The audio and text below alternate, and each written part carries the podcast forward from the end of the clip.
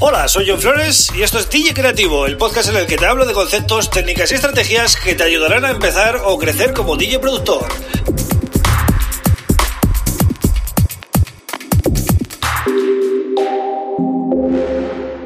Hola, bienvenido, bienvenida a DJ Creativo. Mi nombre es John Flores y este es el episodio número 36 del podcast.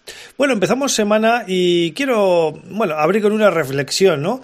¿Debe un DJ llevar la sesión preparada o debe improvisar o adaptarse a lo que se va a encontrar luego en, el evento, ¿no? Al que, al que vaya. Bueno, eh, quiero darte mi visión, ¿no? De esto. Si eres un DJ que está empezando y que todavía no tiene mucha experiencia, yo te recomiendo eh, que sí prepares la sesión, ¿vale? Pero con cierta flexibilidad. Es decir, si tienes que meter luego temas o tienes que cambiar allí en directo pues por lo, porque no te está funcionando, pues bueno, también que tengas un plan B. Pero sí que te recomiendo que te la prepares. Hace muchos años, cuando yo empecé, ¿no? En los años 90, eh, todos los DJs preparábamos las mezclas. O sea, yo, me yo recuerdo ensayar mezclas y aprendérmelas casi de memoria, ¿vale? Y, y practicar y practicar. Y dedicábamos varias horas a la semana eh, solo a ensayar mezclas. ¿Para qué? Pues para luego llegar a un club y sorprender al público y, que la gente fliparía, ¿no? Eh, ¿Por qué? Porque las mezclas de, de, aquellos tiempos pues eh, eran largas, se mezclaba con los dos em, subidones a la vez y luego eh, hacían los dos drops a la vez y tenías que mantener los temas y, y demostrabas tu técnica también pues eh, en la rapidez de, de meter eh, los temas y, y, luego también en que no se te iría ¿no? el BPM ni nada y mantener todo ¿no? eso era auténtico espectáculo la verdad em, hoy en día pues no se ve tanto eso porque también los estilos musicales son diferentes y pues quizás no es necesario hacer todo eso ¿no? Pero ya no te digo que te la prepares para mm, sorprender y hacer unas mezclas eh, impresionantes, sino para ir tú más cómodo y más confiado con lo que vas a hacer. Porque la falta de experiencia hace que tengas que eh, practicar un extra con respecto a un DJ que ya tiene mucha experiencia. Es muy común hoy en día oír, o yo por lo menos he escuchado, ¿no? a DJs que para nada se preparan las sesiones, que eso no no, no es bueno porque tal. Bueno, a ver, e-, eso es muy fácil de decirlo desde una perspectiva de un DJ con experiencia.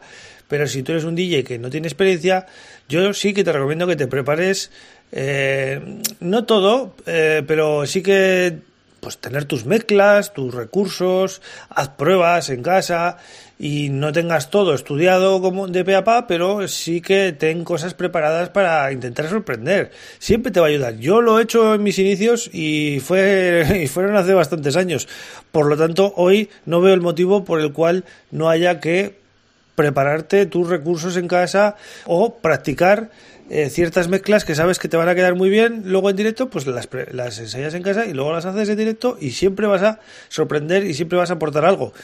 Eh, lógicamente lo que no debes hacer es tener un guion musical, es decir, un playlist y eh, ponerlo sí o sí, aunque veas que toda la pista está parada.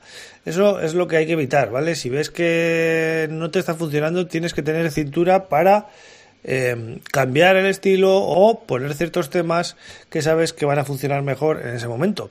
Pero no está de más llevarte parte de la sesión o, como te decía, ¿no? mezclas concretas preparadas para intentar sorprender o cosas así.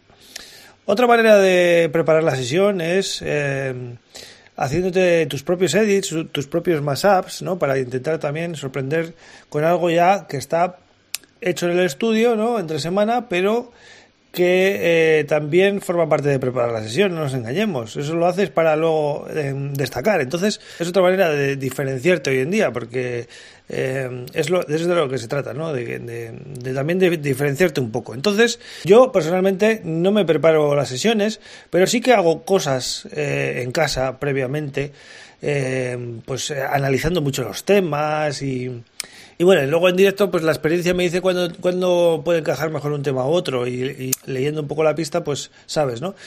Pero eh, siempre, siempre hay que preparar cositas para intentar mm, ofrecer algo más, algo, algo que no sea pura improvisación, ¿vale? Está bien improvisar, pero si siempre improvisas te vas a hacer demasiado cómodo, ¿no? Hay que, hay que meter ciertas horas y para, para conseguir técnica hay que meter muchas horas, ¿no? Por ejemplo, todo el tema del scratching, el turtablis y todo esto, em, eso no se aprende improvisando, eso se aprende metiendo muchas, muchas horas y, y estando en casa practicando para luego poder hacer shows.